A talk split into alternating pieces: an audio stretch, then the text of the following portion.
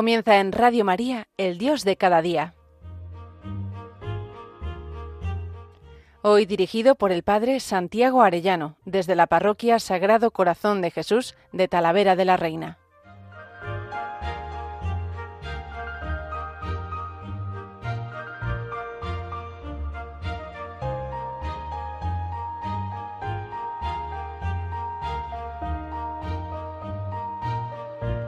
Queridos oyentes de Radio María, muy queridos amigos todos, qué alegría un lunes más con todos ustedes. Hoy tengo una alegría inmensa que comunicarles. Estamos viviendo una experiencia desde Londres preciosa porque queremos conocer el tema de las cenas alfa, de lo que es alfa, de evangelización. Y hemos coincidido con el padre Michele, que quiero que él mismo se os presente. Saben ustedes que yo estoy de director del Secretario de Nueva Evangelización en Toledo y me encanta implantar todas las realidades que pueda encontrar porque donde sopla el espíritu hay que poner una vela. Y me ha parecido que soplaba el espíritu por medio del padre Michel, que nos cuenta un poco dónde está y cuál es su función, qué es lo que está haciendo. Primero pido perdón por mi español, porque soy italiano, y un saludo a todos los oyentes de Radio María y todos. Y sí, mi nombre es Michele Madonna, soy sacerdote en la diócesis de Nápoles y director del oficio uh, Nuevas Formas de Evangelización de Nápoles, sur de Italia. Soy párroco de dos parroquias y primero tengo que decir, yo soy hijo de un prisionero, porque mi papá fue acusado de ser un mafioso muchos años, y, pero él era bueno y, y, después fue liberado porque era inocente, y, pero él empezó a evangelizar dentro de la cárcel. Y eso me gustó mucho ver mi papá en un momento de sufrimiento que uh, hablaba de Jesús con los que estaban uh, en, en, la cárcel. Y yo pienso que uh, la gente que yo encuentro cada día, los jóvenes en particular, los adultos, los ancianos, muchos de ellos están como en una prisión, están, están eh, carcerados y porque tenemos muchos ídolos en el mundo, ¿no? Pensamos que la, felicidad está en las cosas, en las personas, en la sexualidad, en muchas cosas, pero eh, yo pienso que solo Jesús puede liberar nuestros corazones. Juan Pablo II a los jóvenes dijo que, eh, jóvenes, cuando ustedes están, eh, están buscando la felicidad, ustedes están buscando a Dios, pero ustedes no lo saben. Y, y, yo quiero ser eh, el micrófono de Dios, la boca de Dios, para decir al mundo que sin Jesús no está posible la paz, sin Jesús no está posible um, la felicidad. Eh, esto es mi predicación en parroquia, que es una parroquia que está abierta 24 horas todo el día con adoración perpetual, porque para mí Jesús Eucaristía es el centro de la parroquia y la Virgen y Jesús Eucaristía. Y yo pienso que nosotros, los católicos, tenemos un, tenemos que uh, recomenzar a formar a la gente sobre nuestra fe, nuestras fe. Eh, es importante uh, uh, que la gente, los católicos, saben qué significa la, la, belleza de ser católico y la belleza de los sacramentos. La, eh, que, que no, nosotros tenemos todos, tenemos todos, solo que tenemos que entender, porque cuando formamos a la gente y hablamos, especialmente los sacerdotes, y con catequesis y muchas, muchas formaciones, la gente puede eh, recomenzar a, a, nacer, ¿no? a renacer, se dice. Y eh, para mí es importante la formación y sobre todo amar, porque la gente está buscando padres. Eh, me siento muy unido al padre Miquele, porque yo también, mi padre era un evangelizador, no en las cárceles, sino en las clases, en el aula, era un profesor y aparte en el mundo político también. Y hemos recibido ese amor del que hablabas ahora muy en nuestra, nuestra familia, nuestros padres. Por eso animar mucho a los padres también a ser fieles. Pero yo te escuchaba antes eh, un testimonio precioso de una violencia que te hicieron, de una llamada del Papa, de una cosa que me ha parecido preciosa, si quieres contarlo a la audiencia. Sí, sucedió que um, algunos años antes Uh, un, un, un, hombre, una familia, una familia que estaba muy lejos del Señor, empezó a, a caminar con el Señor, se, con, se convirtieron todos. Y fa faltaba soltanto el, uh, el, el, esposo, el, el, papá de los, los niños, su mujer y los hijos, to, todos se convirtieron a Jesús. Él estaba en la cárcel, y, pero cuando, uh, cuando salió de la cárcel empezó un camino y su papá, cuando él era, era un niño, cuando él tenía siete años, uh, mataron a su papá delante de sus ojos. Y cuando él creció y me encontró, eh, eh, em, empezó a tener muchos cariños, ¿no? Me, amó como, como si yo fuera su papá. Y, pero eh, él usaba en pasado muchas drogas y por eso uh, sufría de, de, de, celo, envidia, uh, me amaba y me odiaba en el mismo momento, me amenazaba y un día yo estaba caminando con los jóvenes, él uh, llegó atrás, empezó a gritar y empezó a pelear conmigo con, con, con, el cuerpo, con la mano, como una película, con una película así. Y empezamos a, a, a luchar, a luchar físicamente en la calle, en el piso, una vergüenza increíble, pero yo sentí en mi corazón que el Señor me llamaba a ser, porque todos tenían miedo de Él eh, durante retiros en, la iglesia, porque Él era muy orgulloso y hablaba mal. Y yo era la única figura masculina que, como papá que tenía que decir, ahora basta. Y él se convirtió después de esto, empezó una, un camino, él ahora es uh, monaquillo, se dice monaquillo, monaquillo, y sirve al altar con toda su familia, y, y su hijo ahora estudia, eh, el, el, hijo es una eh, me ayuda con los jóvenes muchísimo.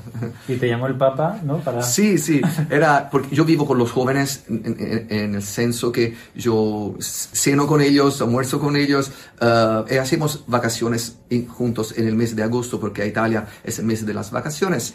Y el 4 de agosto el día de uh, San Juan Vianney, eh, recibí, recibí, una llamada celular, soy Papa Francisco, no es una broma.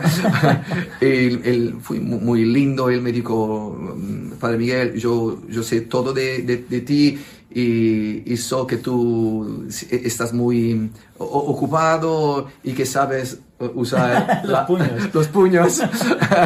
y me digo, sigue, sigue adelante, sigue adelante hablando del amor de Dios. Y después él me invitó en Santa Marta y yo me encontré varias veces con él y una vez con los jóvenes, todos los jóvenes. Qué bonito. Una última pregunta y ya, ya te dejo que estás muy ocupado. Eh, el tema de la evangelización en las calles. Estás consiguiendo que muchas personas salgan a evangelizar. Cuéntanos un poquito esa experiencia que me encantaría que, nosotros también en nuestras parroquias de España tuviéramos como este celo, esta actitud. Has dicho una clave, la adoración eucarística continuamente, 24 horas, y cómo es lo de salir a las calles a evangelizar. Yo pienso que sin evangelización la iglesia muere y la evangelización es misión eh, es la, la, la, natura, se dice la natura, la, la sustancia de la, de la iglesia, la esencia de la iglesia católica.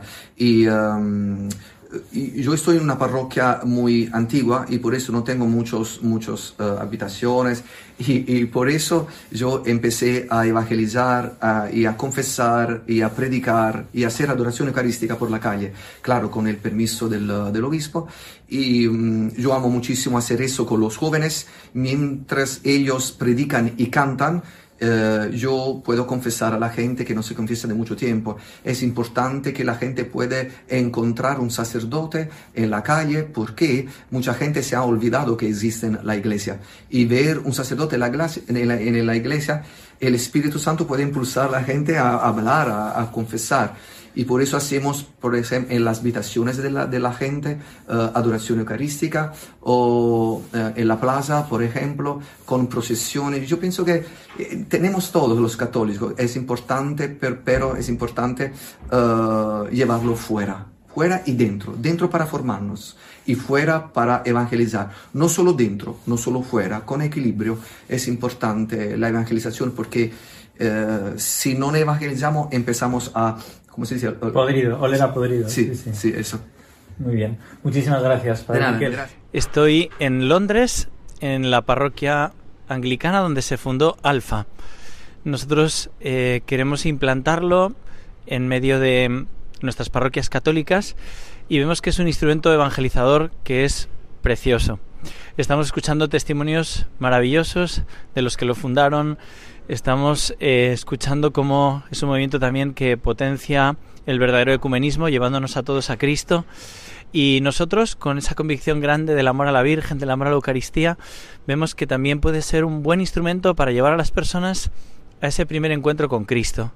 Tengo aquí conmigo Miriam, que ella está encargada pues de difundir. Bueno, tú misma te presentas, Miriam. Cuéntanos un poco quién eres. Bueno, eh, buenos días. Yo soy Miriam, eh, soy francesa, pero afincada aquí en España, casado con un español, pues desde 34 años y eh, trabajo para Alfa desde septiembre de 2022, aunque conozco, conozco, conozco muy bien la herramienta desde hace 11 años y ahora mismo estoy encargada de las relaciones institucionales para Alfa España.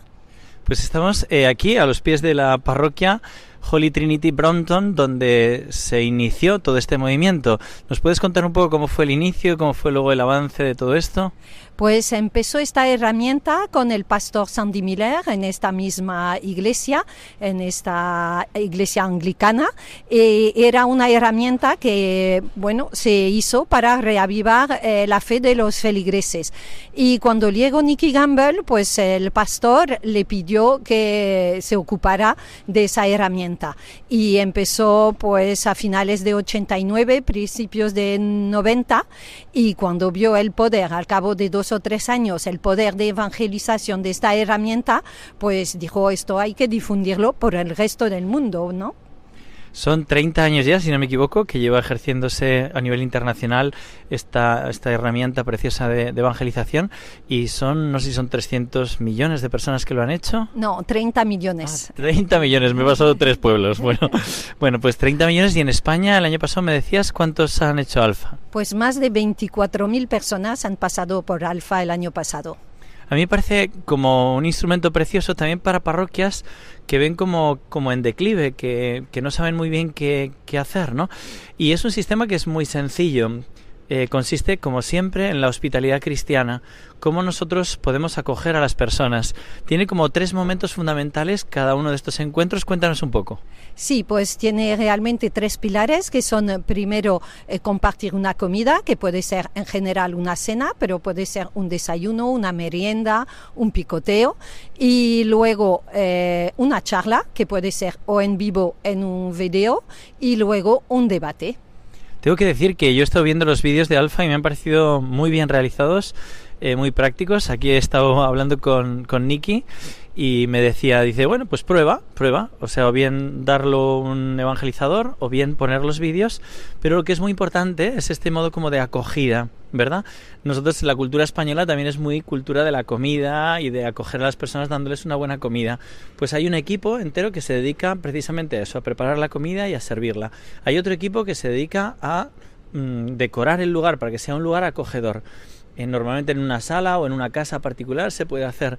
Después es muy importante con brevedad la charla que es querigmática, que anuncia muy claramente el mensaje de Cristo.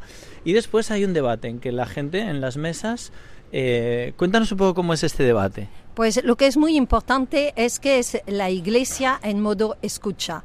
Quiere decir que las personas del equipo, que pueden ser dos o tres, solo se dedican a moderar el, eh, debate. Es decir, que hay una serie de preguntas que están hechas en el video o en la charla y se trata que el moderador eh, pueda distribuir el debate para que todo el mundo pueda opinar sobre el tema de fe cristiano que ha oído eh, mm, hablar en el video, en la charla, y la otra persona del equipo, esta persona está durante el debate pues silenciosa, callada y está orando. Me parece una preciosidad porque la fuerza está en la oración. Desde el principio todo el equipo, fijaros, son unas cuantas personas que cocinan, unas cuantas personas que decoran, unas cuantas personas que están dedicadas a orar durante todo el rato y unas cuantas personas que están atendiendo a los invitados, hablando con ellos. Y todas esas personas empiezan rezando, después ya empieza la acogida con cariño, ¿no? Y después eh, todo este modo, ¿no? Que en la cena se intenta, ¿verdad? Que no haya un tema ni religioso, ni político, ni nada conflictivo durante la cena. Eso es, en la cena pues habla todo el equipo con todos los invitados y se trata pues de entablar relaciones amistosas. Se trata de amarlos con autenticidad y estas em, relaciones hacen que uno se siente acogida, acogido en la iglesia y cuando se acaba Alfa, eh, aunque no haya tenido aún un encuentro fuerte con Cristo, pues tenga ganas de quedarse en la iglesia. Y sobre todo lo que es decisivo creo para ellos es que en el debate eh, y pueden decir cualquier cosa. Eh, todo es respetado y todo es acogido pues con amor porque lo, no se le pregunta cuál es eh, la verdad en general, sino cuál es su verdad, que siente, que piensa. Y esto pues cualquiera puede tener una opinión diferente a otro me parece muy importante subrayar la autenticidad. No es que sea una especie de teatro, sino que de verdad se reza y se quiere a las personas con disposición de dar la vida por ellos. Luego el tema es que las personas te escuchan si tú las escuchas. Por eso se trata de escuchar mucho. Pero no es una especie de concepción relativista en que da igual la verdad, no. Se transmite con mucha fuerza eh, las verdades fundamentales del querigma. Y luego por eso en la cena no se habla de esto, pero después sí que se pregunta y se cuestiona. Y toda la fuerza y la esperanza está puesta en Dios, en el Espíritu Santo que actúa sobre cada uno de ellos. Por eso háblanos de que además de esas diez cenas que se organizan semanalmente, hay un punto fundamental que es el retiro alfa. Háblanos un poco de esto. Sí, bueno, nosotros no lo llamamos retiro porque para las personas alejadas es como un rechazo. Entonces lo llamamos el día alfa o la convivencia. Y allí es, eh, se trata de encontrarse con el Señor, ¿no? con el Espíritu Santo. Entonces hay tres charlas sobre quién es el Espíritu Santo, qué hace el Espíritu Santo y cómo llenarse del Espíritu Santo. Y después de esa última charla hay una oración de difusión eh, del Espíritu Santo donde pedimos al Espíritu que baje, eh, que venga a habitar en todos los corazones. Y son muchas las conversiones, ¿verdad? Me contabais que es, que es muchísima la gente que se convierte. Sí, sí, es increíble como no todo el mundo en ese momento pero realmente eh, es un increíble como hay vidas totalmente transformadas, gente que son agnósticos o ateos al entrar en alfa y en ese día pues tienen un encuentro personal con Cristo pues sorprendentes. Eh, es alucinante el poder del Espíritu Santo. Bueno, es el poder renovador del Espíritu Santo de las parroquias. Cuando hay personas que dicen, yo no sé qué hacer, oye, pues busca un equipo, ¿no? Entérate de cómo es esto, invita a las personas a que puedan conocerlo y realízalo. Yo estoy ahora tratando de implantarlo en la parroquia y solo el movimiento de gente para evangelizar me parece que está haciendo un bien inmenso. Así que yo os animo a todos los párrocos, feligreses, que, que podáis conocer este sistema evangelizador. Y nada, simplemente hoy quería que fuera este tema porque el Espíritu Santo está suscitando y donde sopla el Espíritu hay que poner una vela porque Él nos va llevando, nos va empujando tantos modos de evangelización que hay, de nueva evangelización. Y yo creo que la Virgen y el corazón de Cristo en la Eucaristía potencian todo esto para llevarnos hacia ellos, hacia nuestra Madre Iglesia. Muchas gracias, Muchas gracias a ti, Santi. Hasta pronto. No quiero terminar eh, este Dios de cada día sin entrevistar también al Padre Joaquín Garrigós, hemos estado viviendo juntos esta experiencia de conocimiento y de inmersión en la realidad alfa. de Joaquín, ¿qué te ha parecido? ¿Cómo lo has vivido? Bueno, para mí ha sido un regalazo del Señor poder estar aquí, poder eh, haber vivido esta experiencia en el lugar donde todo nació, donde todo comenzó, aquí en, en Londres y ver eso, lo impresionante que es el Espíritu Santo. Cuando uno piensa que lo ha conocido todo, eh, te das cuenta que el Espíritu Santo es pura creatividad y entonces es una gozada por un lado eso, el, gozo de ver la obra de la obra de Dios y luego también el gozo también y la esperanza de ver eh, eso, ¿no? Ver esta obra de Dios con tantísima fuerza. Y, la verdad es que eso, uno vuelve a casa eh, renovado en la esperanza, con mucho fuego en el corazón, con un deseo grande de, de trabajar por la gloria de Dios y ya sea aquí o ya sea pues las mil cosas o lo que se le ocurra al Espíritu Santo que también se le pueden ocurrir otras otras mil cosas porque esto eh, uno lo piensa y dice eh, es que anda que no es no o sea a través de una cena eh, todo un itinerario en el que eso no pues entra él entra el Espíritu Santo y, y renueva y como nos decían aquí no pues eso no es capaz de hacer de ateos a, cristianos eh, firmemente convencidos y servidores ¿no? del Señor. Entonces, bueno, pues eso es, es el gozo ante la obra, la obra de, Dios y del Espíritu Santo. Y, la alegría ¿no? de ver cómo, cómo Dios sigue vivo en la, en la iglesia. La verdad es que yo creo que hemos podido experimentar, yo también estoy muy, muy agradecido, como hay un, como un don en la acogida, también una transmisión como muy clara y muy firme, ¿no? A veces no piensas cómo será esto para que sea para gente alejada, pero al final ha sido una apologética muy fuerte, demostrar la historicidad de Jesús. Entonces es como la acogida, la transmisión fuerte y firme de la fe. Y luego pues muy en ese diálogo hemos podido también hablar no también en este contexto como muy ecuménico no de distintas confesiones cristianas donde hemos podido rezar unos por otros. La verdad que eso ha sido para mí una, una, experiencia también muy bonita, ¿no? Y luego como esos tres pilares que hablan ellos, ¿no? De, como de evangelización, pero también de revitalización de, de las iglesias y también de transformación del mundo, que me parece una idea muy bonita desde esta conversión. No sé cómo has vivido tú un poco todo este aspecto. Uf, es que, es, que has, tocado muchos temas, ¿no? Pero Sí, o sea, por un lado es precioso. O sea, yo, según hablabas tú ahora mismo, pensaba eso, ¿no? Qué bonito como el Espíritu Santo en cada momento da a la iglesia lo que necesita, ¿no? Entonces, eh, como cuando uno está a la escucha del Señor y a la, escucha de Él, eh, pues eso, ¿no? Como, como habla al hombre de hoy de la manera que hoy este hombre necesita, necesita poder escuchar ¿no? la voz del Señor. Entonces, todo este tema de la acogida me parece, me parece una pasada. Este tema que también se ha repetido tanto estos días, ¿no? De, de el querer a la gente tal y como es, de escuchar a la gente para que ellos puedan abrir el corazón y mm, esa búsqueda de autenticidad, de lo verdadero, de poder tener una experiencia eh, así, ¿no? Pues, pues tan fuerte en su propia vida.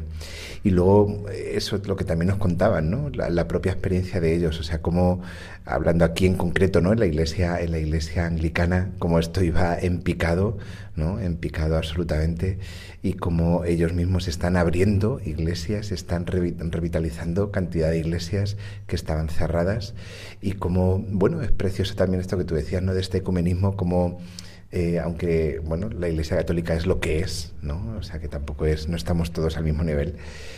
Pero bueno, pues también es precioso, ¿no? Pues también eh, ver cómo el Espíritu Santo actúa eh, en, las otras iglesias y cómo, cómo, esto también está siendo un método a través del cual eh, el Espíritu Santo está también revitalizando nuestra propia iglesia católica y está levantando y está haciendo tantísimo bien. Entonces es una gozada. O sea, al final, y lo que tú decías, ¿no? O sea, yo creo que el verdadero ecumenismo, que es lo que, lo que siempre han dicho los papas, que es este ecumenismo de oración, este, este rezar unos por otros, este, bueno, pues todos llamamos referimos al, al, a Jesús como, como Cristo, como Dios, como doctrinalmente, bueno, pues lo que tú has dicho también, ¿no? O sea, nosotros lo que hoy hemos asistido en esta cena alfa era absolutamente impecable, eh, todo lo que se ha dicho doctrinalmente, o sea, no, no se le puede poner ni un solo pero. Entonces, bueno, pues creo que es, que es una gozada. La verdad es que sí.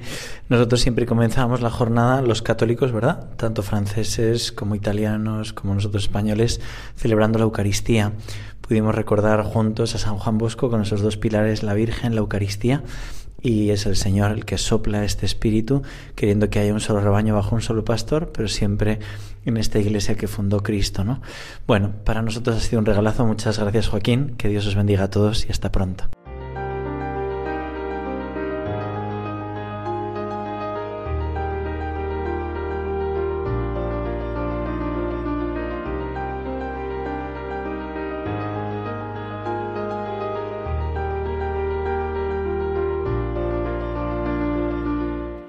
Finaliza en Radio María, El Dios de cada día. Dirigido por el Padre Santiago Arellano, desde la Parroquia Sagrado Corazón de Jesús de Talavera de la Reina.